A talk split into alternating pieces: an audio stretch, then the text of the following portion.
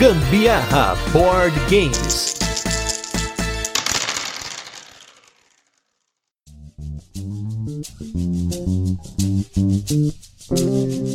Fala galera, beleza? Aqui é Gustavo Lopes, Gambiarra Board Games. Hoje com mais um turno de comentários, esse programa no qual a gente fala sobre assuntos relacionados a jogos de tabuleiro que não entram nos nossos episódios semanais. E hoje a gente vai com mais um assunto aqui de experiências para você, contação de histórias, porém, estamos falando aqui da vida após mil jogos. Também vai ter vida após mil partidas, mas o principal aqui é a gente falar com duas pessoas que têm experiência com mais do que mil jogos jogados e o que, que isso traz para vocês e para mim e para todo mundo no momento do hobby em que você chega a esse nível de jogatina, dessa quantidade, o que que isso traz para você como pessoa, como seu perfil de jogador, o que que você espera do hobby a partir daí. E para isso eu trouxe hoje um cara que já veio aqui, ele com sua voz aveludada, ele que vai fazer os seus graves vibrar nos seus ouvidos aí. Vocês já devem saber porque eu apresentei ele das outras vezes que ele veio aqui do mesmo jeito, né? Porque eu tô sem criatividade nenhuma, mas esse cara aqui é o apresentador do Guia do Jogador. Estou com Pedro Miranda na área. Tudo bem, Pedro? Tudo bem, Gustavo. Tudo bem aí a todos que ouvem o Gambiarra. Muito obrigado aí, Gustavo, mais uma vez pelo convite. Esse é um tema muito legal, não só para falar pelas experiências todas que a gente já teve nesse caminho trilhado no universo dos jogos de tabuleiro, mas principalmente o que esse tipo de assunto suscita, né? Ele vai trazer para que a gente possa falar. Então, é o máximo, é o que mais tem aí de assuntos sobre jogo de tabuleiro. Então, é isso aí, bora aí para esse bate-papo e vamos ver o que, que, sai de bom, o que, que pode vir de novidade para quem tá nos ouvindo, de concordância, de discordância, seja lá o que for. E, e, é isso aí, valeu e vamos lá. E aqui hoje a gente tá com dois lados da moeda, a gente tá com o, o caos, né? O Pedro é o cara do caos, vocês já vão entender o porquê que é o caos desses, dessa década de jogatina que ele tem aí, para mais. E hoje eu estou o cara aqui que, para mim, esse cara, ele é a ordem, sabe? Vocês falam que eu sou virginiano, a Carol fala, ah, mas é virginiano, não sei o que, não sei o que. Eu nunca vi um perfil no BGG tão organizado, mas tão bem escrito, tão bem fundamentado para falar de jogo de tabuleiro e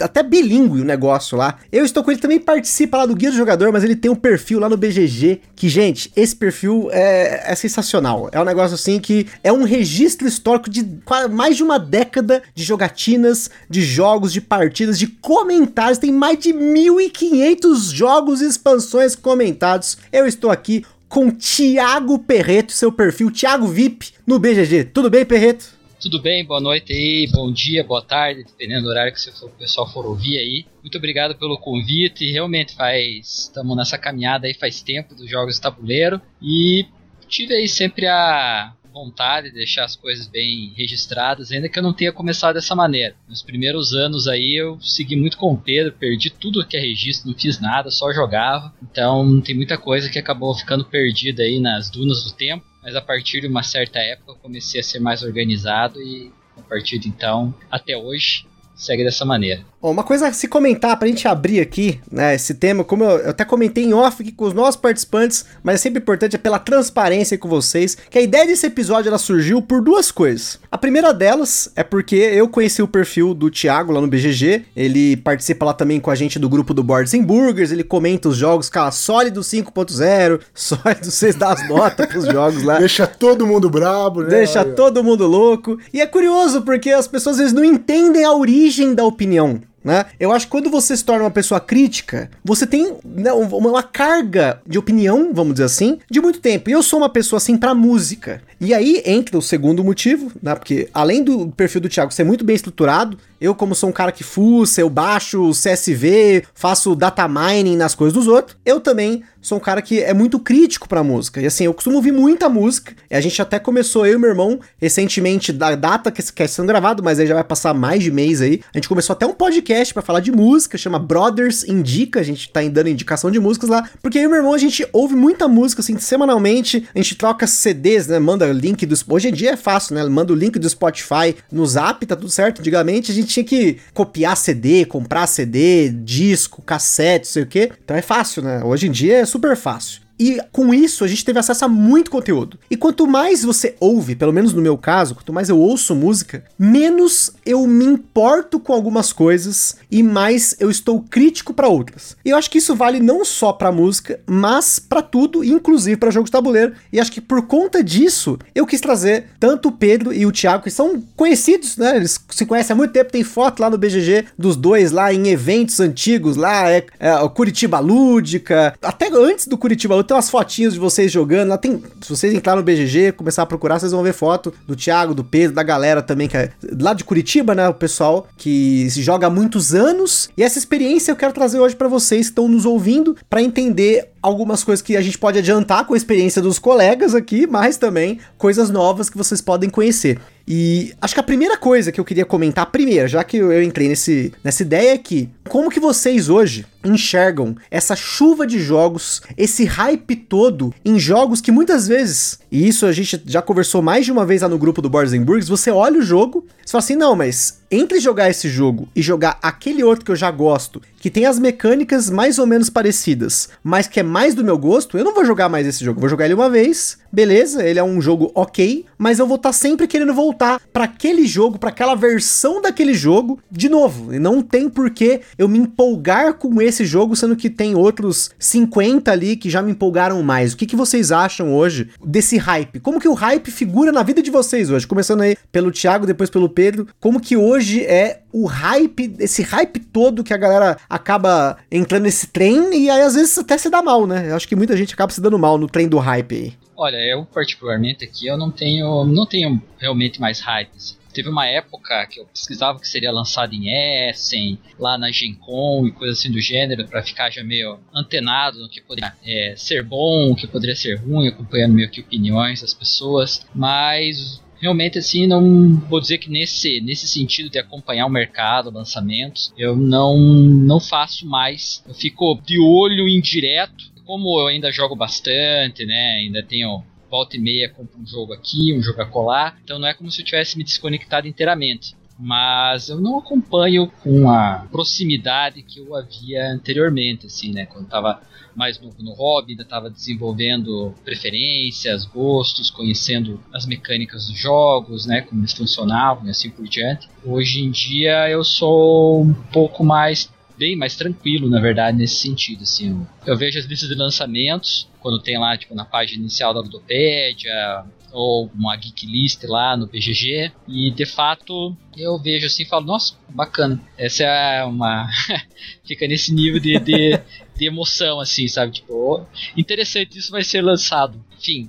Mas, o contrário é que eu não deixo de jogar. Só realmente para comprar, para ficar acompanhando se a editora vai lançar em outubro, novembro, dezembro, para mim não faz nenhuma diferença. Mas eu ainda jogo bastante, né? Então eu acabo conhecendo muitos desses lançamentos mais por aquisição dos outros do que por minha, né? Mas o acompanhamento assim do mercado, para mim, praticamente, não vou dizer que inexiste, né? Mas eu não tenho mais o interesse que eu tive antes, até por uma questão aí de desenvolvimento palatar. Faz muito tempo que é difícil encontrar alguma coisa que tenha já me impressionado com certas coisas que eu conheci no passado impressionaram, entendeu?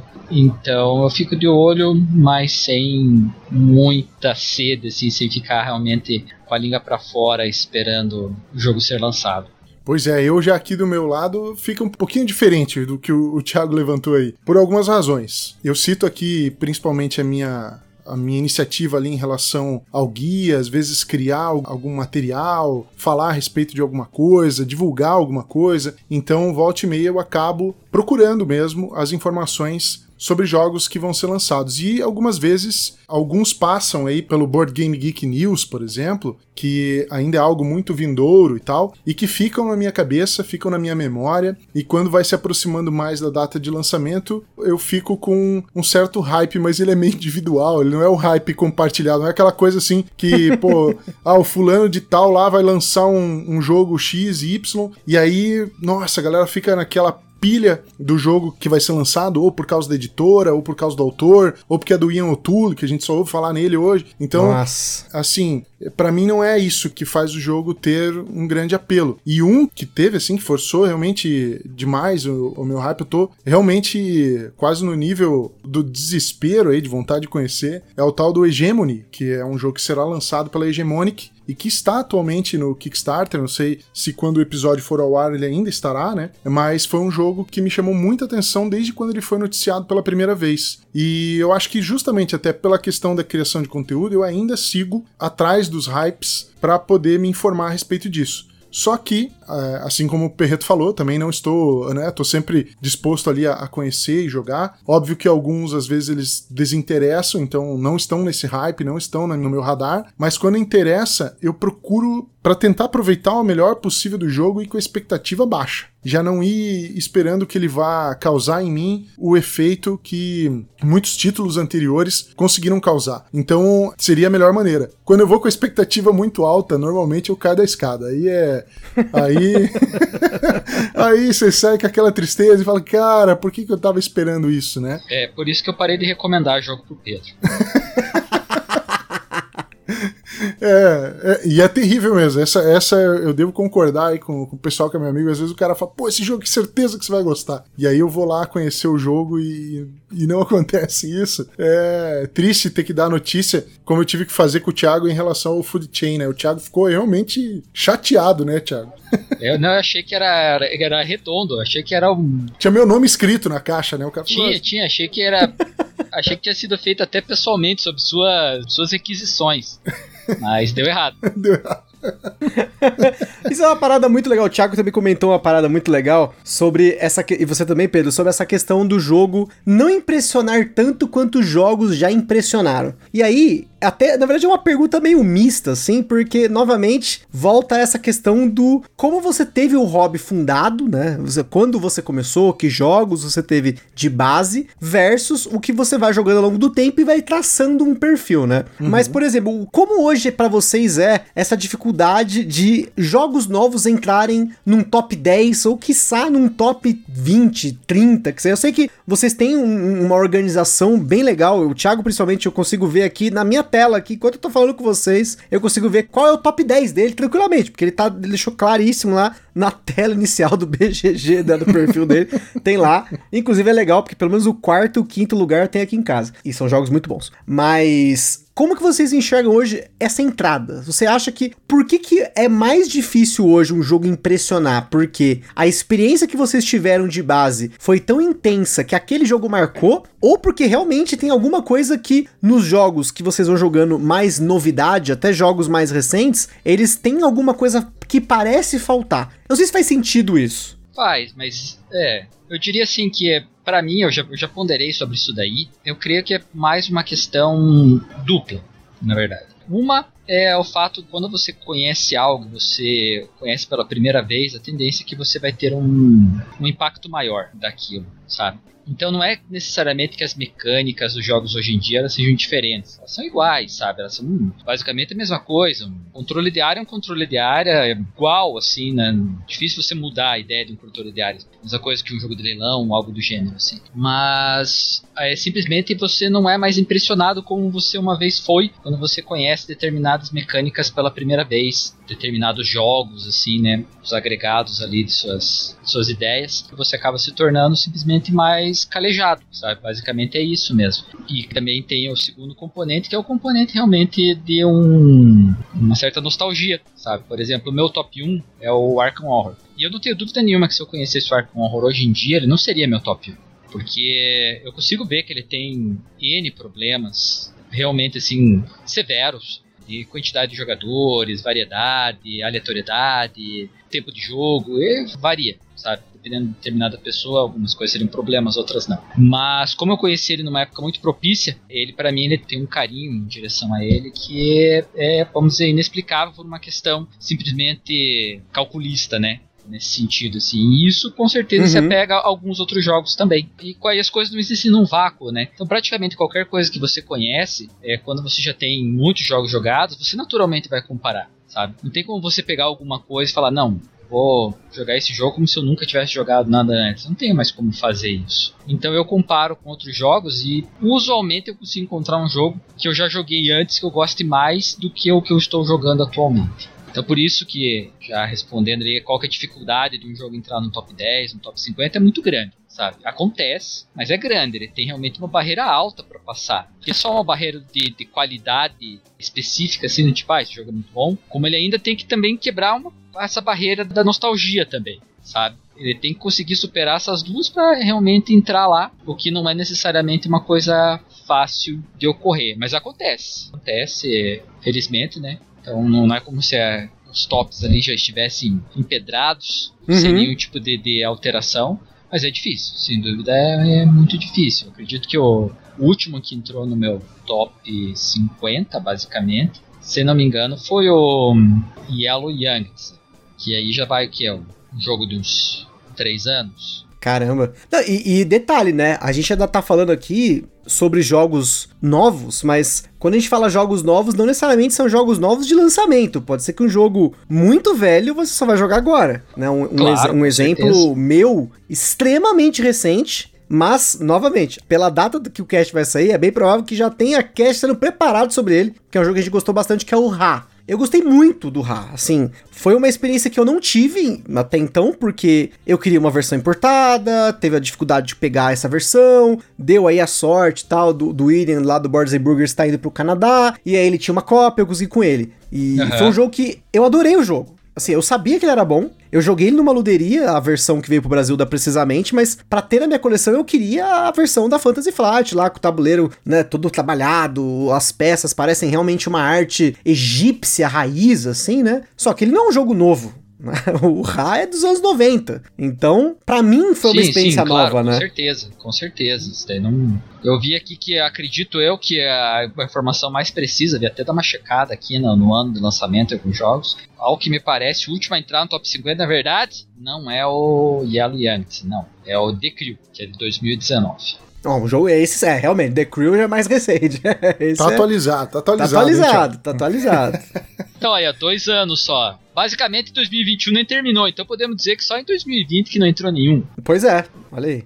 Exatamente, que provavelmente você teve mais experiências de jogo é, digital, né? Sim, Mesmo que de é, jogo analógico de forma digital. Então isso também deve ter gerado algum impacto, né? Ah, tem, tem, né? Pra mim, por exemplo, o jogo digital tem um. Nossa, perde muito da graça. Sem dúvida. Muito obrigado de reforçar isso aqui mais uma vez aqui no podcast que a gente sempre fala, porque. Eu vou comentar de novo. Vou comentar porque realmente eu acho que quando você joga online, você perde pelo menos um quarto da experiência. Se pra mim, se você for pensar na experiência do jogo de tabuleiro, você tem a mecânica em si, né? A parte lógica do jogo. Você tem a parte do componente do jogo, com certeza isso influencia, porque o jogo com componente ruim vai ter uma influência, um peso ali na sua jogatina. As pessoas que estão com você e o fato de você estar ali na mesa, né? Acho que esses quatro elementos eles são fundamentais. Acho que inclusive você comentou sobre que nem o caso do Arkham Horror, né? Que é uma experiência que para você ela foi muito marcante, foi coisa do começo do hobby e que ela figurou e continua figurando no seu top 1 aí, por conta não só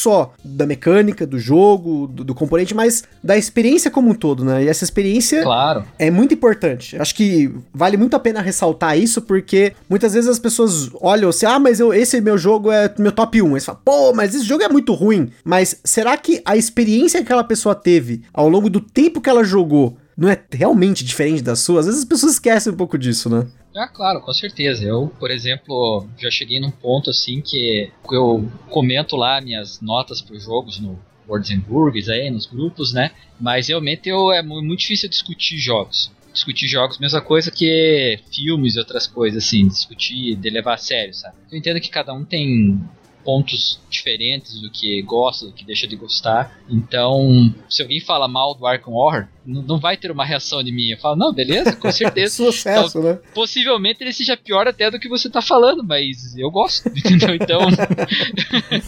é, mas é. Não precisa explicar é assim muito por quê. Isso, né?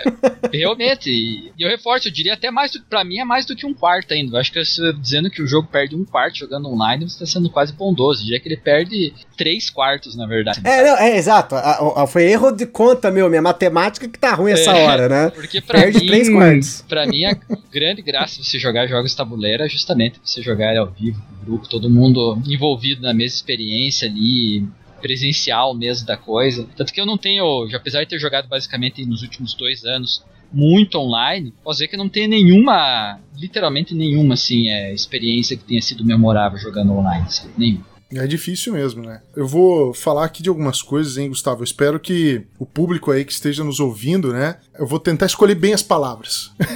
ou mais ou menos nessa linha.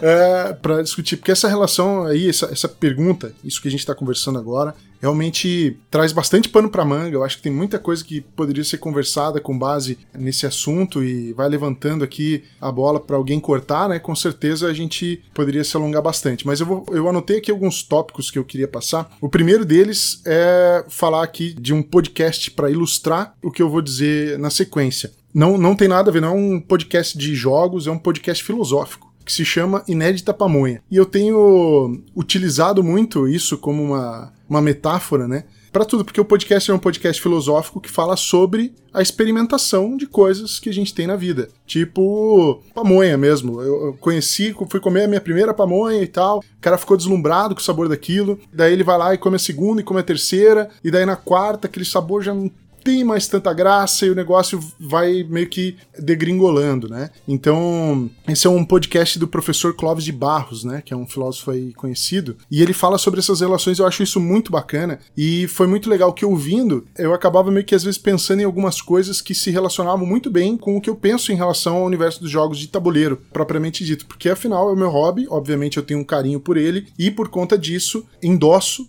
tudo o que o Thiago comentou em relação à questão de nostalgia, a experimentação de um jogo novo e como que essas coisas acontecem uma vez que a gente já passou por muitas dessas mecânicas que hoje elas são recicladas e colocadas em novos jogos. E daí, essa reciclagem, por muitas vezes, elas não trazem uma novidade. Já não é mais a nossa primeira pamonha, né? A gente já tá com algumas pamonhas ali que experimentou, então essa aí, por mais que às vezes o jogo seja de fato excelente, ele pode ser um aglomerado de mecânicas, ele pode ser excessivamente pesado, ele pode trazer várias características pelas quais a gente de repente não está interessado, especialmente naquele momento. E aí vem o outro ponto experiência é uma coisa extremamente individual. Então, Sim. eu vou ter uma experiência com uma coisa, o Thiago outra, o Gustavo outra, e vocês que estão ouvindo a gente provavelmente vão ter uma outra experiência. Então, nada melhor do que vivê-la. Por isso que eu digo, em, principalmente em relação às coleções, a galera às vezes ah, ostenta, bota aquelas fotos com, sei lá, 1.500, 2.000 jogos, não adianta nada, cara. Se você não, não experimentar, troque esses jogos por experiências com eles né? Vá jogar.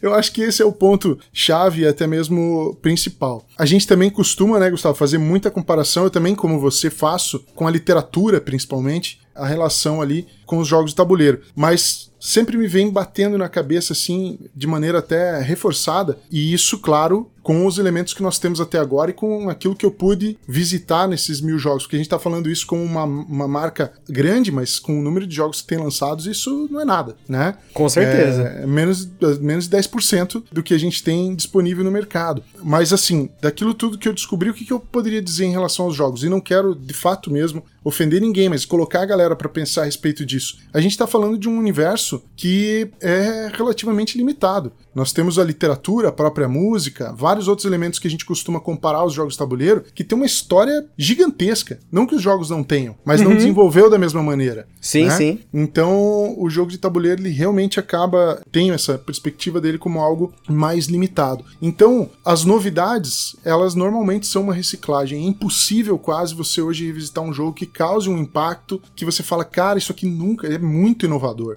Existe, claro que existe mas é, como eu falei, na grande maioria das vezes a gente vai encontrar um próximo que a gente já visitou lá no passado e que a gente dá mais valor a ele. Às vezes por algumas características, tipo, ah, esse aqui é o, é o melhor worker placement que eu já joguei, né? E aí você fala o nome do jogo, o cara fala, não, mas não, não é possível que esse seja o melhor worker placement que você já jogou.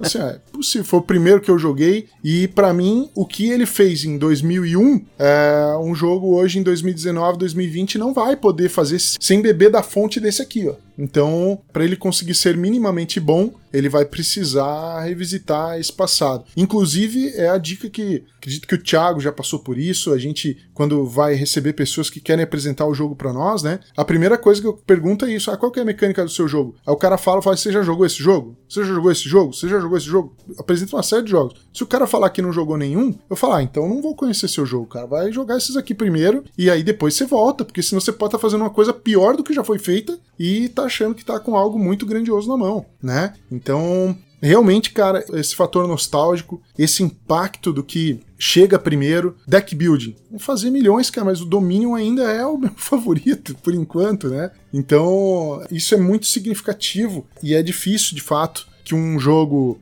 mais recente figure num top 10. Num top 10 é bem difícil. Acho até que eu tô mais atrasado aí que o Perreto nesse sentido. Agora, claro, eventualmente aí num, num top maior, eu tive experiências boas com jogos assim recentemente que me surpreenderam positivamente depois de eu ter criado uma expectativa baixa em relação ao que eles imagino que eles seriam, né? Mas acabei gostando e aí muda muito essa perspectiva e isso é bem legal, né? Mantém a gente ativo no hobby, gostando de novas coisas, querendo testar outros jogos. Mas a comparação com algo que venha do passado, a elegância que alguns jogos apresentavam, porque não faziam esse aglomerado, né, essa maçaroca de mecânica. Então, isso tem o seu brilho, isso tem o seu valor, e até mesmo como design, quem cria jogo sabe que é muito difícil você fazer. É muito mais difícil você fazer um jogo simples do que você fazer essa maçaroca toda e entregar alguma coisa lá que você, às vezes, né, sei lá, como o cara balanceia por aspectos matemáticos, lógico, mas o, o barato não tá naquele quebra-cabeça mais direto que muitos jogos elegantes que eu tô falando propunham antigamente. Você falou de um aí, ó, o Ra é para mim um, desses, né, uma mecânica de leilão muito específica, muito exclusiva e com elementos assim que você não tem um milhão de regras no jogo, você tem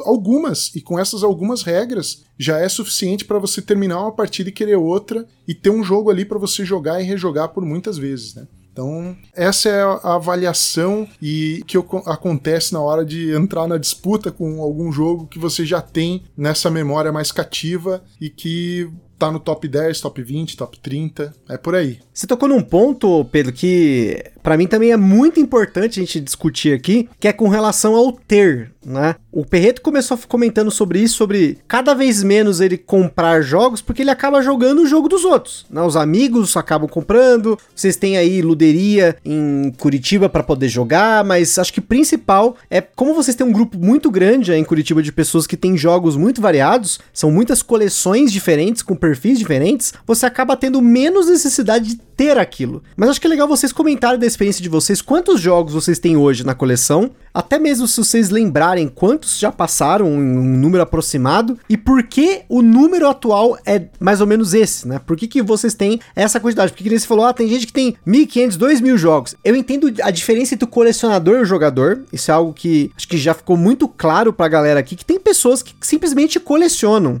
jogos. E é isso daí, beleza. A pessoa curte esse tipo de coleção. Eu mesmo, quando eu tinha coleção de livro, de mangás e tudo mais, eu lia uma única vez ia pra prateleira e ficava lá até eu vender. Era outro perfil, né? Porque era uma experiência que eu tinha sozinho, eu tinha uma vez, é praticamente legacy, porque você já conhece a história, já era, né? Menos você esqueça depois de muito tempo, mas era aquilo ali. Aquilo ficava na minha prateleira, figurando bonito, aquele monte de livro tortando a prateleira, porque começa a comprar livro com capa dura, livro pesado, CD também. Apesar que o CD você vai reouvir, reouvir, reouvir. Acho que o livro eu, eu tenho mais dificuldade de reler. São poucos os livros que eu reli na minha vida duas, três vezes. A maioria das vezes eu li uma vez só, mas eu sei que o jogo é diferente porque, como a gente falou, a experiência vai mudar dependendo das pessoas, tem muitas variáveis, tem muitos jogos, tem variáveis até demais, e isso muda extremamente cada jogatina, mas uhum. eu queria que uhum. vocês comentassem o perfil da coleção de vocês, o que, que vocês aprenderam ao longo desses mais de mil jogos a ter ou não ter, comprar ou não comprar, esperar ou não esperar, largar a mão, ah, esgotou, paciência e assim por diante. Olha,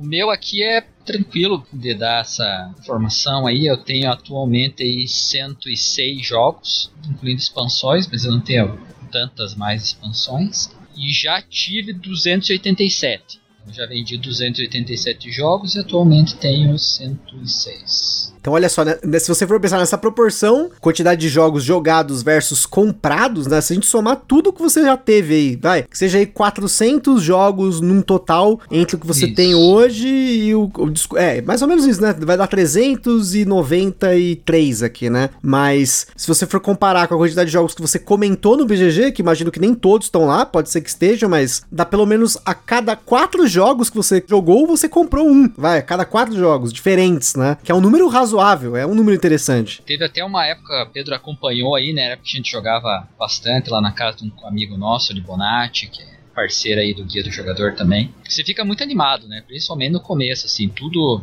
Disso que eu não julgo ninguém atualmente, as pessoas ficarem nos hypes das coisas, porque a gente tinha os nossos também. Então a gente ficava deslumbrado com as coisas, com tantos jogos diferentes, né? Tudo chamava atenção, tudo parecia bonito, legal, diferente. E as aquisições naquela época, quando a gente iniciou, a gente tinha essa vantagem com relação ao pessoal mais novo aí. O dólar era mais amigável, né? é, então nós fazíamos realmente compras coletivas, né? Porque se o dólar era mais amigável, a gente realmente, por outro lado, não, não tinha opções de jogos aqui no Brasil, então a gente acabava realmente tendo que importar. Trazíamos realmente caixas magníficas, pequenos containers quase de jogos aí, grande quantidade. Então a gente teve uma época realmente, acho que todos nós aqui tivemos uma época de colecionador forte, só que era um colecionador bem acompanhado com uma boa quantidade de jogos também, né? Era muito raro que os jogos ficassem parados assim, sem jogo. Era costumeiro eles acabarem vindo pra mesa com uma frequência razoável. Mas eu, eu sempre gostei de experimentar. Né? Essa era a característica que eu tenho desde o começo, assim. Eu nunca fui muito pelo hype dos jogos, então não teve uma mudança tão grande, pelo menos com relação a mim, o fato de agora não me importar muito com hype. Eu, nem dos meus idos eu era muito de me importar com isso também. Eu sempre fui um garimpador, gostava de ir atrás de jogos que as outras pessoas não tinham ou não tinham ouvido falar, e era esses que eu é, adquiria. Não vou dizer que eu talvez tenha uma margem de acerto extremamente alta, realmente trouxe muitos jogos ruins aí, muitos jogos de, de, de, de, de qualidade questionável.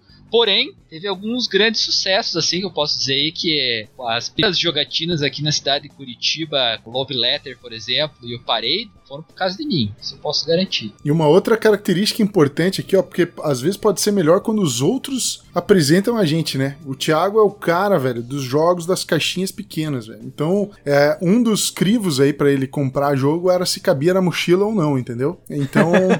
Esse era um padrão muito importante. É, é até hoje, né? É, até hoje. Então, era muito comum, realmente, essas compras coletivas aconteciam, era uma coisa assim, cara, eram cálculos e cálculos aqui para a relação de peso com frete, quantidade de jogo, quanto que aquilo multiplicava pelo dólar e não sei o que, para dar o custo final daquilo que a gente estava comprando. Envolvia muita gente e era até, de certa forma, assim, pode-se dizer que meio que raro de virem jogos repetidos, né? Porque afinal você está fazendo uma compra coletiva, então você sabe o que o teu amigo está comprando, né? E aí Sim. você pede uma coisa diferente né? Verdade, é, verdade. E, e, aí a gente não vinha, assim, muitos jogos iguais. Isso começou a vir com o Kickstarter, né, Thiago? Que daí a gente comprava é. os pacotões lá que vinha 10, 12 cópias do mesmo jogo. Mas foram poucos, né? Teve o Tasnia, eu lembro que teve umas 8 ou 10 pessoas que compraram, teve o Stud Emerald, é. que as pessoas hoje em dia matariam por ter entrado, por ter estado naquele nosso grupo lá, do, do Stud Emerald.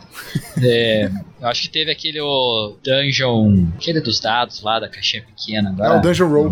Dungeon Roll. Dungeon Roll, é esse daí. Foram é. poucas, você lembra que foram poucas ocasiões, assim, que realmente. Normalmente a gente ia na lógica de alguém do nosso grupo já tem, a gente não precisa ter. Isso. E em algum momento, até, Gustavo, vale dizer que cheguei assim num ponto a pensar. Por várias, várias razões, assim, você às vezes olha a coleção e fala: puxa, mas cara que eu jogo aqui no, no fim de semana, ou encontro para jogar toda sexta, aí sentamos em três, quatro na mesa para jogar automóvel e todos os três ou quatro tinham o mesmo jogo, sabe? pra, pra quê, né? Oh, vou vender esse aqui e comprar algum outro aí que esteja mais difícil, que ninguém tenha tido interesse e tal. Era uma, uma das alternativas. E uma outra coisa que, até respondendo de maneira mais direta a tua pergunta, eu tive ao mesmo tempo, assim, acho que a maior coleção que eu cheguei a ter deve ter figurado aí em torno de uns 250 jogos e isso foi bastante reduzido. Hoje eu fico um pouco acima de 100 jogos, que são muitos desses que já estavam lá na prateleira, junto com os outros, né, formando os 250 150. Então, jogos assim que eu não tenho coragem de vender e que eu não, não me desfaria, assim, justamente por ter um apego muito grande. E uma das coisas que começou a me fazer questionar o tamanho da coleção que eu tinha é que a gente falava assim: vamos jogar nessa quarta-feira. Aí vamos. Aí eu levava quatro jogos. Aí na semana seguinte vamos marcar para jogar. Eu levava quatro jogos. Eram sempre os mesmos jogos que eu acabava levando, sempre os mesmos quatro. Então eu, eu queria muito revisitar os jogos. O meu perfil nesse aspecto é diferente do, do, do Thiago, né? Eu experimento novos jogos e tal. Mas eu gosto assim, ó, quero conhecer um jogo por semana, talvez, e olhe lá. Eu tô muito mais interessado em revisitar jogos. Então eu levava basicamente os mesmos. E aí começou a não fazer muito sentido ter tanto jogo na minha coleção, inclusive jogos que às vezes eu me deparava aqui na estante que estavam lacrados. Eu tive um jogo que ficou lacrado mais de dois anos comigo. E aí, pô, não abri, não joguei, ninguém se interessou. Melhor é realmente achar um jeito de passar isso para frente. Uma vez que você faz isso a primeira vez, fica muito mais tranquilo pro restante das vezes. Então a gente acabava comercializando mais, né? Então, obviamente que passaram muitos jogos pela minha coleção, pela minha mão, e muitos já foram embora. Inclusive hoje estão indo com uma velocidade muito maior. Eu pego o jogo, jogo uma, duas, três partidas, deixo ele paradinho um pouco, de repente pego lá de novo, jogo mais duas e tchau. Dificilmente esse jogo realmente vai permanecer comigo na coleção, salvo uma razão ou outra que possa fazer com que aquele jogo permaneça. Mas até recuperando também o que eu falei antes, tá? Não tenho nada contra quem quer colecionar. Acho maneiro, o cara consegue ter aí uma estante grandiosa de jogos, mas eu acho que isso tudo só tem realmente um, um grande valor se o cara viver a experiência, né? Conseguir colocar os jogos na mesa com alguma regularidade ou ter algum interesse de fato sobre aquilo que ele tem tem, né? Então, por isso que eu fiz ali o, o, comentário anterior. E essa passagem dos jogos hoje de coleção é muito mais acelerada do que já foi no, no passado. É legal que vocês comentaram, assim, é, reforça. É legal porque muitas vezes a coisa que a gente vê em até episódios que a gente já colocou aqui com outros convidados acaba sendo reforçado. E às vezes a gente acaba ouvindo e ignora, mas é importante sempre reforçar isso, né? Um episódio anterior, um ou dois episódios anteriores aqui do turno de comentários, a gente chamou o Jack Explicador e o Fabrício lá do Aftermath, eles falam basicamente a mesma coisa, mas com outras palavras, de você aceitar que muitas vezes o jogo ele é uma experiência passageira. Ele não é um elefante branco para você deixar, na, às vezes, na prateleira, porque ele vai ter o seu momento. Muitas vezes, que nem você falou, você vai jogar o jogo uma, duas, três vezes, legal, com o tempo ali, você, ah, vamos ter de novo, e aí é a coisa da pamonha que você citou. Às vezes é. aquela pamonha no, no começo, ela tava muito gostosa, meu Deus, que sabor diferente, que sabor, né? E aí com o tempo você acaba comendo outras coisas, você quer comer outras coisas coisa e aquela pamonha já não é mais a mesma coisa, porque você já meio que enjoou do gosto, né? Exatamente. E principalmente, né? Se tratando do nosso hobby, às vezes esse tem um valor muito alto para ficar assim parado, simplesmente, né? Às vezes você consegue fazer uma troca por um outro jogo que você tem vontade de conhecer, você consegue vendê-lo mesmo para poder adquirir algo novo que chama a tua atenção. Então, esses são aspectos assim que eu considero muito importantes aí para você pesar em relação aos jogos que você vai ter. E especialmente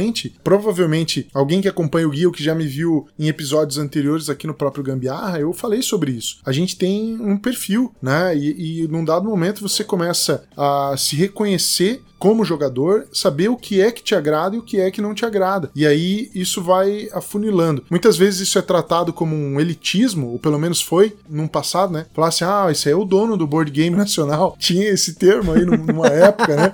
né? É, é, o cara, ah, esse aí sabe tudo. É, ele sabe, ele sabe o que é bom para ele. E aí, sabendo o que é bom para ele, por que, que ele vai investir o dinheiro, o tempo dele em alguma coisa que eventualmente ele pode não gostar? Claro que experimentar, eu posso experimentar. Agora, comprar, ler a regra, pôr na mesa. Aí já é uma outra coisa, né? Pegar esse jogo, abrir, colocar no sleeve, ter todo aquele cuidado. Então, isso realmente é funil. Você fica muito perseguindo coisas que estão adequadas a esse perfil que você tem. O Thiago, que é o cara e o garimpador, ele fala isso e tal, mas esse perfil já se denotou muito rapidamente, porque ele é o cara dos jogos. A gente sabe, o Thiago é o cara dos jogos pequenos. Ele vai chegar na jogatina, ele vai estar tá com uns 5, 6 jogos dentro da mochila dele, que ele vai tirar e vai abrir aqui à noite, entendeu? A gente vai ter uma partida de 15, 20, 30, 50 minutos, do máximo lá uma hora, e aí depois a gente vai pegar algo mais pesado. Então é um perfil, isso é bem característico do, do Thiago. Inclusive, quando a gente teve a parceria lá com o Meeple House, que era o canal do YouTube lá no passado, e essa foi uma das coisas. Ó, vamos. Eu tenho um perfil assim, assim, assado, o Thiago com o perfil dele, o Gustavo com o perfil. Então, eram três perfis completamente diferentes de jogadores e que jogavam juntos. A gente jogava junto, né? Sim. Volte e se encontrava lá na sexta-feira, às vezes não na mesma mesa, mas a gente jogava muita coisa junto, experimentava vários jogos, às vezes se reunia em outros momentos para jogar. Então, isso ajuda. E eu conheço hoje, sei como é o, o Thiago, sei como é o gosto de vários amigos, justamente por esse afunilamento de perfil, essa percepção que a gente tem e que vai ganhando ao longo do tempo. E provavelmente quem tá começando agora vai chegar lá também e vai querer muito um tipo específico de jogo. Agora, uma coisa para vocês hoje, depois né, desses mais de mil jogos, você acha que em relação a perfil, ele teve muitas fases, muitas diferenças, ou vocês estão sempre meio que voltando para um gosto específico? É mais muito pessoal isso, né? Como que hoje vocês são de perfil, e sei lá, pensando em 5, ou até mesmo no 5 anos, 10 anos atrás, isso mudou muito? Ou uma vez que vocês entenderam o que, que era o gosto de vocês, você meio que tipo, beleza, isso aqui, a partir de agora eu sei que isso me agrada mais do que outras coisas. E até para ilustrar pro pessoal, como que é o gosto atual de vocês? Olha, eu acho que ele evolui, ele modifica um pouco, mas assim, mudar inteiramente eu acho difícil, na verdade. Eu, por exemplo, como o Pedro falou, sempre gostei assim de jogos serem rápidos, pequenos, rápidos de explicar, de jogar. São jogos com o qual eu gosto mais, eu gosto de jogos temáticos também, né? Jogos que dão partidas longas e tal. Mas eu diria que a, a, a principal mudança, se eu fosse pontuar alguma, assim, foi justamente talvez uma questão de é, paciência. Quando no começo do ali nos meus primeiros anos eu tinha mais paciência para jogos do que eu tenho hoje. Eu digo isso para principalmente no sentido às vezes de ah, um jogo não foi bom numa partida, eu posso dar uma segunda chance. Hoje eu já sou um pouco mais a pé atrás e dar uma segunda chance para um jogo, usualmente porque eu consigo normalmente ver os pontos fracos e fortes do jogo é, meio que logo de cara, por causa da experiência. É, é muito difícil que uma segunda partida altere uma opinião que eu, que eu tenha é, formulado uma primeira vez, tanto para tanto que eu tenha gostado quanto eu tenha desgostado. Acontece, mas é difícil. Mas o que eu diria é que o principal ponto dessa questão de paciência é realmente para regras a explicação de regras. Assim. Antigamente eu não me importava de ficar ali uma hora, uma hora e meia ouvindo uma explicação de uma regra. Hoje eu vou te dizer que é como um tapa na minha cara mesmo. Assim. Ter que ter, ter, ter, que ficar ouvindo por uma hora e meia uma explicação de uma regra de um jogo, entendeu? Principalmente quando eu, como o Pedro já comentou ali, é só você pensar, pô, eu tenho 1500 jogos que eu poderia estar jogando agora sem ter que ouvir a regra, porque eu já conheço a regra do jogo, entendeu? Tem que ficar aqui justamente por 60, 90 minutos ouvindo a regra de um novo jogo, que muito possivelmente é apenas medíocre. É complicado essa parte assim eu, eu admito que a minha paciência ela é mais difícil. Às vezes até eu acabo derivando um pouco durante a explicação sabe me, me dispersando. É difícil ficar ter a mesma concentração a mesma paciência que eu tinha para ouvir regras do que eu tinha anteriormente assim. Eu diria que esse talvez tenha sido a principal mudança com relação comportamental o que me reforça ainda mais a gostar dos jogos que eu realmente que nem o mais recente aí que foi o Quest for Eldorado busca pelo Eldorado aí do Nizia. Fazia um jogo que eu era bastante tempo que eu tava atrás e eu consegui ele numa troca na semana passada, na sexta-feira. Bem na sexta-feira eu tinha um jogo. Aí já tava, tinha um jogo marcado lá na, numa luderia aqui, que é a Joy Joy. E eu abri o jogo lá, peguei a regra, abri a página, eram três páginas de regra. Falei, cara, esse Nizia entende das coisas, entendeu? É. esse cara saca o que é necessário para fazer alguma pessoa se divertir com o jogo. É que você, você aprende o jogo em 10 minutos, você explica ele em 5, em 15 minutos, então você já tá jogando. Isso daí é, para mim, hoje é. Eu não vou dizer que é essencial, mas é justamente o que eu procuro, entendeu? Vejo assim, tipo, se esse jogo vai ser rápido de aprender, de jogar é o tipo de coisa. E, mas isso sempre eu já tinha anteriormente, agora basicamente só está mais agravada. Então eu não diria que eu tive nenhuma grande mudança assim de coisa uhum. que eu uhum. gostava, coisa que eu desgostava. Mais uma questão de disso daí. Não é especificamente só com jogos, eu tive essa revelação com RPG também. Estava discutindo com um grupo lá o que jogar e tal. Eu falei, ah, pessoal, se possível, vamos jogar um sistema que a gente já conhece, que ficar pegando sistema novo, tem que aprender tudo de novo. Pra gente jogar duas sessões e já abandonar. Então, são várias coisas aí que, que estão nesse mesmo nível, mas para mim, pelo menos, não houve uma, nenhuma, nenhuma grande alteração inicial, assim, acho que normalmente quando você entra no jogo, você pega meio rápido você gosta, o que você não gosta, e meio que segue nesse caminho. O que eu diria que me surpreendeu recentemente é que eu joguei muitos euros recentemente aí que são, como eu falei, medíocres, né? O famoso 5,5, 6 sólido, que, que realmente explode a cabeça do pessoal quando eu falo, mas é verdade, a maioria dos jogos estão aí, porque senão não seria a média. E os que andam me surpreendendo bastante são jogos de festa, jogos de party game, sabe? Mas que eu não dava tanta importância anteriormente, mesmo preferindo jogos pequenos, nunca fui. Pedro pode até comentar, eu nunca fui muito de jogo de, de festa, né? Mas recentemente, assim, são jogos que eu mais ando tendo me divertindo com eles, que nem Entre Linhas. Um que me pegou muito surpresa, que meus primos adoraram, foi aquele Taco Gato pizza, sei lá o que. Nossa. Virou a cabeça, Esse... eu saí Puts, com a mão doendo de sensacional, tanto né? que eu tomei na minha mão, com o pessoal forçando lá na loucura de, de bater primeiro. Era, o pessoal tava muito enlouquecido de, de divertido. Aquele só uma. É, enfim, jogos recentemente que me surpreenderam mais foram justamente esses party games. Eu não dava muita bola antes, mas ultimamente eu ando jogando mais com, com os meus primos e eles não são gamers muito sérios. Esses jogos estão sendo extremamente divertidos e eu não dava tanta bola para ele antes, mas tô abrindo, talvez fosse até um leve preconceito que eu tivesse, sim, que eram jogos meio bobinhos, jogos realmente mais quase naquele limite jogo-passatempo, sabe? Talvez seja alguma coisa que eu precise rever um pouco meus conceitos. E só um comentário adicional sobre, novamente, voltando lá pro perfil do Thiago lá no Board Game que procura lá, Thiago VIP. Isso é muito importante também comentar do Thiago, que ele comentou aí sobre jogar uma vez e já saber os pontos fortes, pontos fracos. O Thiago ele tem uma experiência muito grande que normalmente as pessoas que jogam, mesmo que joguem muito, não tem, que é você jogar o jogo, mas já pensando nessas características. Porque se você olhar as, as resenhas que o Thiago faz lá no BGG, elas são muito calculistas. Tem ali toda uma série de parâmetros que ele coloca, que ele avalia do jogo, de complexidade complexidade, de tempo, de interação, de facilidade de explicação de regra. Tem uma ficha técnica que ele faz. Então, assim, isso é importantíssimo, porque às vezes as pessoas falam, ah, mas o cara jogou uma vez e avaliou o jogo. Isso pode acontecer, porque a avaliação que ele tá fazendo é em cima dos parâmetros que ele já tem previamente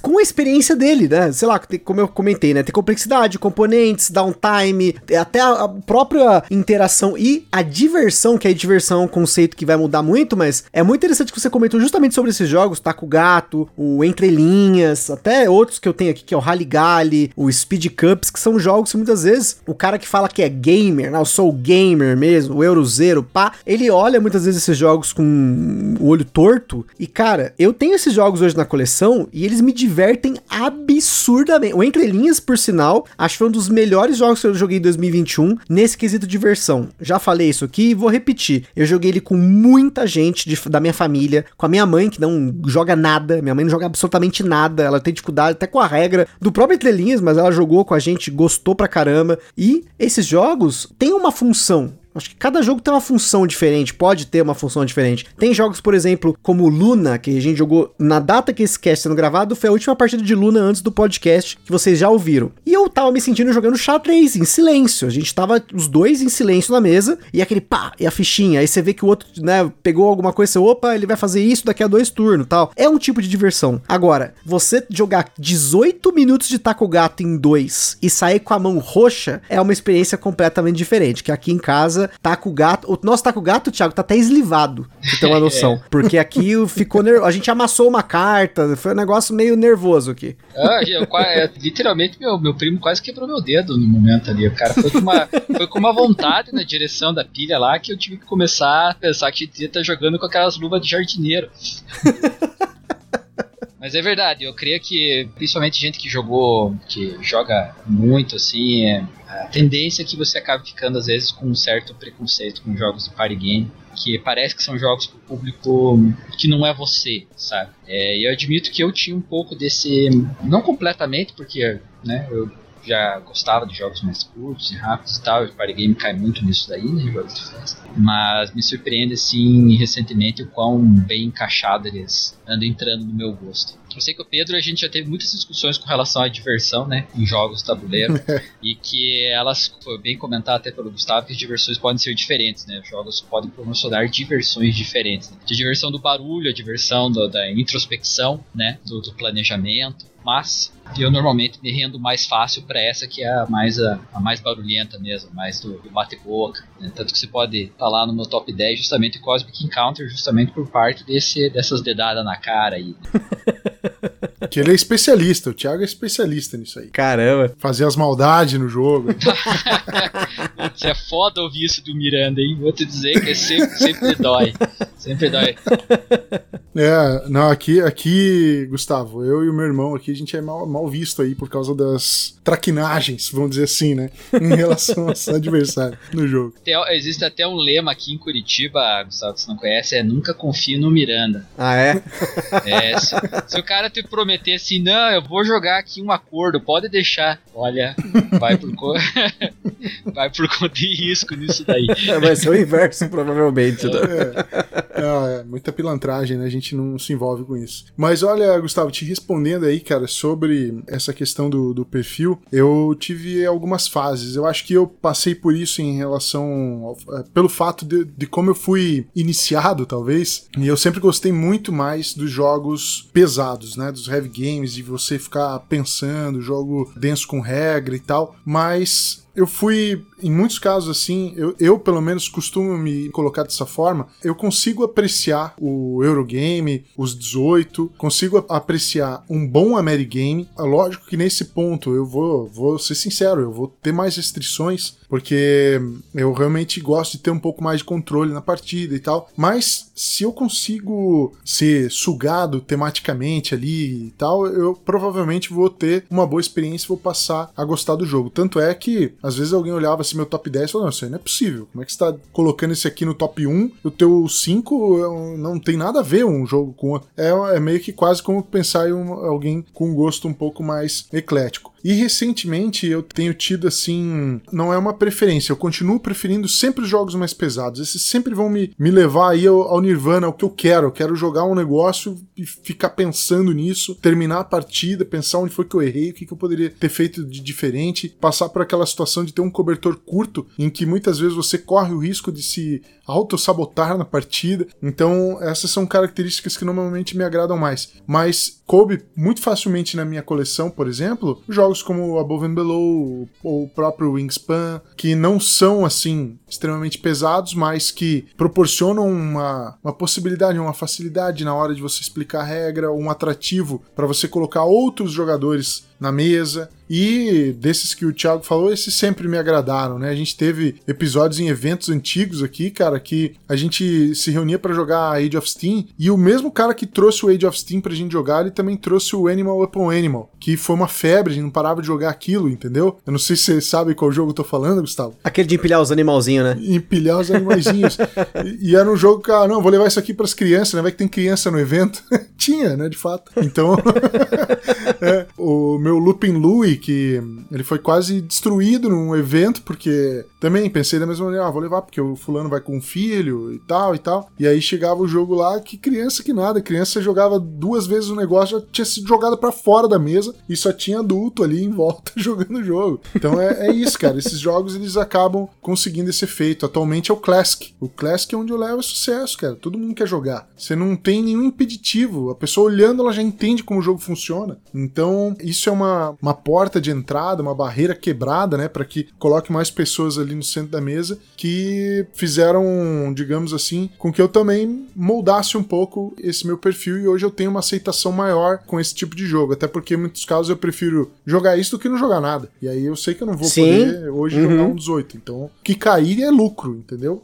Mais ou menos isso. Não, é, eu entendo perfeitamente porque eu acabo transitando bastante entre jogos bem leves e jogos mais pesados, né? E no final das contas, são os leves que a gente acaba jogando mais, né? Por exemplo, os jogos que eu tenho, eu tenho a coleção dos jogos da Paper Games, porque eu gosto da maioria dos jogos deles. E aí, por questões até de gostar de colecionar muitas coisas na vida, já colecionei muita coisa, os jogos da Paper Games hoje eu tenho coleção, tal, tem até mais de uma versão do mesmo jogo, mas isso aí é um outro papo. Não, é, mas aqui deixa eu até pagar um pau aí, cara. Realmente a Paper Games tem uma linha editorial muito legal, cara. Muito legal, muito Sim. acessível, né? Então ela vai meio que pra um caminho. é, não é essa palavra, né? Não é um caminho oposto às demais, mas é um, é um caminho diferente mesmo. E isso realmente merece ser, ser valorizado. Não, e com certeza, porque todos os jogos hoje de caixinha pequena da Paper Games, seja os jogos de caixinha Pocket e aquele que é um jogo um pouquinho menorzinho, tipo um, um Bonanza, um Oh My Goods, 100% desses jogos cabem dentro da caixa do meu Infinity Box e ainda sobra espaço espaço. E você que achou que eu não ia falar de Anacrone de novo no Gambiarra, estou falando aqui meus pesos pra você que tá ouvindo, mas realmente, eu consigo colocar todos os jogos da Paper Games dentro da caixa do Anacrone e ainda sobra espaço. Olha só, para quem tem aquelas bolsas da Turnos, né, que agora tem uma bolsa da Turnos que cabe o Anacrone, parece, né? Não sei, não, não testei, não quis comprar porque esse Anacrone não sai de casa. Mas cabe tudo, cara, e, e assim, são muitos jogos, tem jogos para tudo quanto é tipo de experiência, você tem os jogos um pouco mais pesadinhos, né, se você pegar esses jogos pequenos, pega, por exemplo, não só da Paper Games, mas pega um Innovation, você pega uhum. o próprio All My Goods que eu mencionei, e você tem um Entre Linhas, que é um cooperativo, né, pequeno, em tempo real, coisa que a Carol gosta. Mas já que a gente falou da Paper Games, antes da gente finalizar, eu só queria uma curiosidade, isso aqui é uma curiosidade pessoal minha pro Thiago, porque, como eu falei para vocês, eu sou o cara que fuça no perfil dos outros, no BGG, da Ludopedia, vê partida, pontuação, não sei o que, põe no Geek Group,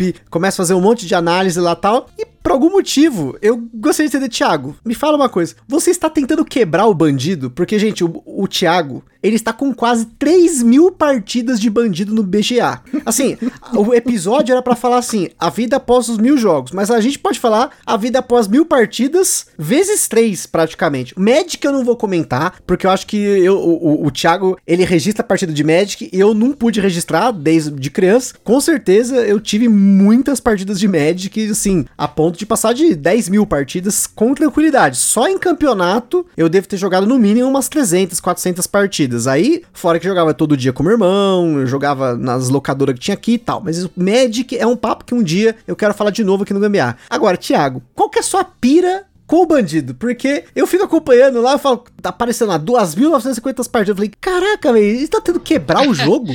Ele já jogou mais que o autor, que os playtesters, que todo mundo que comprou o bandido no Brasil. Não sei o que acontece. Não, não, não tô tentando quebrar ele, não. É a vantagem, na verdade, do. Como a gente já comentou antes, jogos online eles não são tão divertidos quanto na mesa. Mas eles têm uma vantagem, né? Que você pode jogar ele é assíncrono. Então, muitos jogos não se prezam a isso. Eu não gosto de jogar assíncrono a maioria dos jogos quase nenhum, pra falar bem a verdade. Principalmente jogos um pouco mais complexos, parece que cada vez que você volta para um turno teu, você tem que reaprender o que você estava fazendo. Com certeza.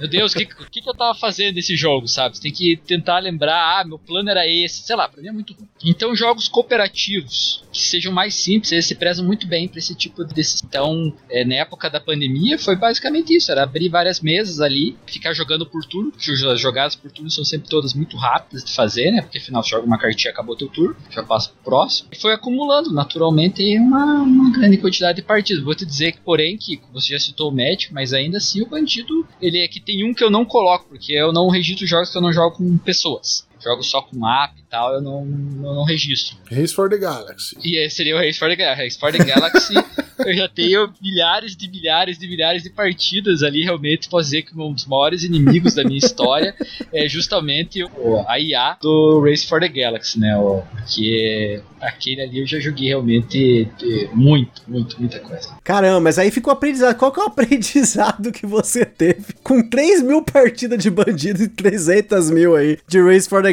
Porque muita gente joga, é claro, na mesa é diferente com certeza. Jogar 3 mil vezes o jogo na mesa é difícil. No caso do Magic, a gente levou duas décadas para poder chegar a um nível, né, de ter, sei lá, 10 mil partidas do mesmo jogo. E claro que não é o mesmo jogo, porque cada deck, cada montagem, cada expansão que saía cada bloco e tal. Aí muda o deck, muda o meta, enfim, isso aí é outro papo. Mas o bandido, é um jogo estático. É o mesmo deck de cartas, são aquelas mesmas lanternas que tem no jogo, os caminhos, apesar de você ter uma variabilidade, você pode usar a, o, menos saídas, pode usar com o, a promo, tem aquela lá que é o Missão Impossível lá, 18 saídas, que até hoje a gente não conseguiu ganhar aqui, mas o que, que você falaria pra galera aí de experiência que você teve de ter jogado esse jogo tantas vezes? O que, que mudou para você a ponto, inclusive o porquê jogar tanto, né? Porque, claro, uma coisa com certeza é que você gostou do jogo. Se você não tivesse gostado, claro. você não estaria jogando jogando 3 mil partidas, né? Mas o que, que mudou de você ter jogado tudo isso? De fato, ele, ele mudou. Ele mudou. Eu comecei ali na, na, nas primeiras partidas, eu achava que era um jogo que era muito decidido pela sorte. Que você comprava, as cartas que você comprava e que decidiam o que, que seria o resultado do jogo. Porque ele, afinal, né, tem a aleatoriedade da compra. A compra é escondidas, comunicação é limitada. Então,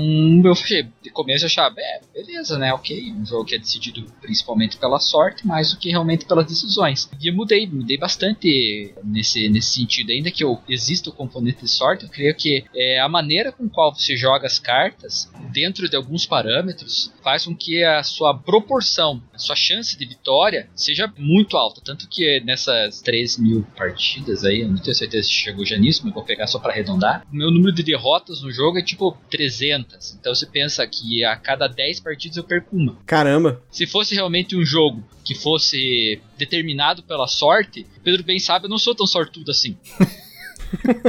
nenhum, nenhum de nós aqui, né? É, São... exatamente. Já, nós já temos um grande histórico de ser muito azarados, na verdade. É. Quando a dependência de sorte no jogo. E ali não. Ali realmente eu consegui, é, junto com a própria comunidade, né, que existe uma comunidade ali de jogadores no, no de bandido ali no Bejar, a gente realmente chegou à, conclusão de certos parâmetros de, de, que não são muito complexos, mas eu posso até dar algumas dicas aí para a audiência que está nos ouvindo aí, que são basicamente os principais aprendizados seria você sempre joga tentando aproximar, você nunca joga de, separando saídas esse daí sendo o, o, principal elemento, né? E outra coisa que a maioria que eu vejo assim que as pessoas com pouca experiência não, não fazem é que uma regra que é muito aproveitada porque tem experiência em bandido é a de você fazer áreas em que entra apenas uma única carta. Diferente de outros jogos, se você não tem uma carta para jogar, você compra três novas e você compra até ter uma carta para jogar. Então, o que normalmente nós fazemos, a gente monta o jogo de uma certa maneira é que a gente sela determinadas áreas em que apenas uma carta entra lá. Então, a gente fechando o resto, o jogo já está garantido uma vitória, porque você vai procurar no baralho até você encontrar a carta que você precisa para colocar Foda. ali. E só cabe uma carta determinada lá. Então, não há nenhuma outra maneira de dar algum erro. Você vai comprar até o momento que você achar no baralho aquela carta e vai colocar lá. Então, são pequenos aprendizados que vão sendo reforçados pela quantidade de partidas. Tudo bem, eu não precisei ter esse número para aprender isso. Obviamente, ninguém vai precisar menor, você já chegaria nessas mesmas conclusões, e não demorou tanto. Mas é curioso, a gente dessa maneira um jogo que você consegue, justamente pelo trabalho em conjunto ali, mesmo na limitação de comunicação, é, partindo de certas bases, você consegue um sucesso constante num jogo que em tese deveria ter bastante sorte. A gente descobriu que ele não tem tanta, na verdade. E o do Race for the Galaxy ele é tão rico que a gente poderia ficar aqui falando por horas e horas sobre as variabilidades dele. é que quando você realmente começa. Basicamente, para você jogar bem, você tem que conhecer o baralho. Para você conhecer o baralho, você tem que jogar muito. Porque daí você sabe, ah, eu tô fazendo tal estratégia. Para tal estratégia, eu preciso dessa dessa carta. Então eu vou precisar procurar essa, essa, essa carta dessa determinada maneira. Se essas cartas não vierem, eu vou ter que fazer ninho específico, vou ter que ir para algum outro. Então existe uma variedade nele ali que é sensacional. Um dos melhores jogos já feitos, né? Race for Galaxy. Então essa variedade aí não, não surpreende de fato. Existe muito mais nele do que eu diria que existe no Bandido. Bandido eu não me surpreenderia que alguém chega num ponto que fala: Não, já deu o suficiente. Já aprendi o que tinha para aprender. Eu diria que se eu tivesse que jogar na mesa Bandido, eu não teria jogado tantas vezes. Porque realmente chegaria uma ficaria fatigado com tanto, né? Ali a vantagem que você tem é que justamente aquele jogo assíncrono que você abre ali o celular, faz suas 3, 4, 5, 6, 10 jogadas e acabou. Passa pro, pra continuidade do resto do seu dia. Né? Mas Race for the Galaxy não. Race for the Galaxy tem uma profundidade muito maior. Um negócio que parece que quanto mais você cavoca, mais você descobre ali, sabe? E claro que é quase como um músculo, né? Só ficando cada vez mais e melhor, né? Agora pra gente finalizar aí, uma dica para acabar esse podcast que vocês poderiam dar aí pros nossos ouvintes, falando aí desses mil mais jogos. Você que tá ouvindo, você já jogou 10, 100, 200, eu joguei 350. Qual é a dica que vocês dariam para essa galera sobre o hobby no geral? Você que tá ouvindo aí, ouvindo esses caras ter essa experiência com esses tantos de jogos, tanto de crítica de jogos, já fizeram conteúdo que já criaram, eventos que já organizaram, participaram aí, tem essa experiência vasta com jogos de tabuleiro, qual seria a dica pensando aí nessa experiência que esses mais de mil jogos trouxeram para vocês? Olha, eu diria, Gustavo, deixaria aqui como dica que priorize de fato a experiência. Hoje a gente tem um verdadeiro bombardeio de quase tudo que está relacionado ao hobby, né? Em relação àquilo que a gente já falou aqui hoje, que é o hype, a forma como esse hype é criado. É, a gente tem a questão até mesmo da produção de conteúdo, da produção de jogos. Então, tem muita coisa no mercado, muita gente falando sobre muitos jogos. Então, assim, muitas vezes eu acho que até com tantas ferramentas que a gente tem hoje para conhecer novos jogos, seja o próprio TTS, Tabletopia, se você se familiariza e gosta, né, e usa essas ferramentas, se não, você certamente tem uma luderia, algum espaço aí na sua cidade onde você pode conhecer o jogo ou formar grupos para que você tenha mais acesso a determinados títulos. E conhecer o jogo, experimentar o jogo sempre é muito importante muito mais do que todos esses outros elementos que eu acabei colocando. Óbvio que é muito legal acompanhar o canal que você curte, ouvir o, o aquele produtor de conteúdo passando para você uma informação. Acho que isso precisa, é um trabalho bacana, é um empenho dessa galera, então tem que valorizar. Mas acima de qualquer coisa, realmente fazer por você mesmo esse caminho em relação aos jogos, conhecer e, e se dispor a, a sentar na mesa, conhecer outras pessoas, que é outra premissa do hobby que é muito bacana, que é muito bem-vinda. Então, hoje, o número de pessoas que eu conheço por conta do hobby, claro, não, não é tanto quanto o número de jogos que eu conheço, mas certamente era muito maior do que quando eu comecei a jogar. Então, isso também é um aspecto positivo, é um aspecto a ser considerado e é algo que a gente conquista jogando, né? Participando. E quando a gente coloca um pouco também ergue a manga e coloca a mão na massa, procura fazer alguma coisa, interage com esses produtores de conteúdo, interage com, com o nosso mercado, produz alguma coisa relacionada ao hobby. Hoje eu faço isso muito, muito como uma forma de me devolver tudo aquilo que eu já recebi em troca, né? Por ter tido assim alguma dedicação jogando, ter conhecido essas pessoas, ter trabalhado na área. Então isso tudo me motiva muito a de alguma maneira devolver isso. Então eu sempre tento ser muito atento com quem conversa comigo lá no no, no, guia do jogador. E eu imagino que praticamente todos os outros produtores de conteúdo tenham a mesma, o mesmo pensamento. Então, normalmente o canal é um canal aberto para você trocar essa ideia, isso te ajudar na formação desse teu perfil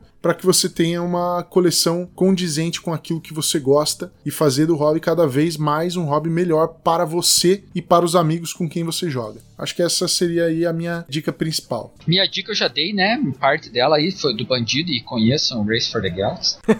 e a outra aqui é, é muito simples. Realmente é não tenha vergonha de gostar do que você gosta. Sei que muita gente vai tentar te influenciar para um lado, para o outro, dizer não, você deve gostar disso, deve gostar daquilo, né? Por isso que eu falo sem vergonha, por exemplo, do meu Arkham Horror, né? Que já foi citado aí, é o meu top 1. Sei que não é muito bom, estou com várias falhas, mas eu gosto e ninguém vai me mudar a ideia do contrário. É um jogo que eu gosto, não tem porquê. Se você gosta, as coisas que você gosta, simplesmente assim. Normalmente é aquela com qual você vai se divertir mais. Então não tenha vergonha realmente de trazer para mesa o jogo que você gosta, porque uma ou outra pessoa possa vir a crer ou encontrar algum problema nele. Uma questão muito particular de cada um. Então, não se esqueça de quem você é. Basicamente isso. Bom, pessoal, queria agradecer aqui ao Pedro ao Perreto por esse excelente episódio. Espero que vocês tenham aproveitado aí a experiência de ambos. Como eu falei, do Thiago aí, que hoje faz resenhas semanais lá no BGG, ele escreve bastante, tem os parâmetros dele, avalia da forma dele. Do Pedro também, para quem não acompanha, já deveria estar tá acompanhando o guia do jogador. Pedro já veio aqui, já falamos de quantas chances você tem que dar para um jogo. A gente já falou sobre 18x no episódio que, por sinal, tenho ressaltado bastante aqui. Tem tido bastante aceitação, tô vendo bastante gente ouvindo um conteúdo sobre 18, que não é algo que você vê tão comumente aí. Muita gente fala muito de novidade, e vocês sabem que aqui a gente gosta de falar falar de tudo e principalmente agregar conhecimento, trazer conhecimento para vocês aqui, que também é algo que você vai ver muito lá no Guia do Jogador. Então deixa aí o convite para vocês ouvirem lá o Guia do Jogador, procura lá, tem na Ludopedia, no Spotify, mesmo plataformas que tá ouvindo Gambiar, procura lá também, tem Guia do Jogador, só procurar. já segue lá, já acompanha também. E mais uma vez, valeu Pedro, valeu Thiago por esse excelente episódio. Eu é que agradeço aí, Gustavo, pelo convite mais uma vez, cara. É realmente sempre muito bom aí trocar essas ideias, principalmente realmente esses temas, né, os que eu participei, eu realmente tenho uma sinergia total. Saber isso aí em relação ao episódio do 18, você já havia comentado comigo anteriormente, eu acho fantástico, cara. Quem quiser aí, de repente, conhecer, a gente tem o site lá, o 18xx Games. Entre em contato lá no guia, a gente marca um jogo, né? Eu apresento aí pelo Discord. Quem tiver curiosidade de conhecer, vamos se ajustando aí em relação a isso. E no mais, uh, fica aí o convite, arroba o guia do jogador. E também, enfim, conheça lá. A gente tem plano de apoio, tem, enfim, uma série de coisas aí para participar. E os nossos episódios aí conversando, inclusive com a participação aí do Thiago, taxativo dando notas baixas e um top 5 to totalmente. são sempre. Eu quero deixar claro que são sempre os melhores top 5, sei que o Pedro tá falando, é uma insanidade completa. top 5 sempre é bom, né, cara? A galera curte. Essa é a verdade. Mas é isso, eu agradeço mesmo. Muito obrigado aí, Gustavo, mais uma vez, e a todos que ouviram até aqui. É, eu agradeço aí pelo convite também, né? Não sou uma, uma pessoa tão grande quanto o Pedro aí, né? Envolvido aí culturas, apps, outras coisas, então ser lembrado é sempre importante. Então agradeço aí quem quiser acompanhar aí como o Gustavo já disse. Tá lá no BGG, volta e meia sempre tem alguma resenha sendo lançada por mim, em inglês, sim, né? Mas sou velha guarda, né? Pré, pré do pad, então apesar de ter feito um pouco da transição e já ter publicado coisa no pad lá também, o BGG realmente é mais a minha casa nesse sentido. E fica aí, agradeço aí a, a audiência e, e o convite, valeu. Então é isso aí, pessoal. Aquele forte abraço e até a próxima.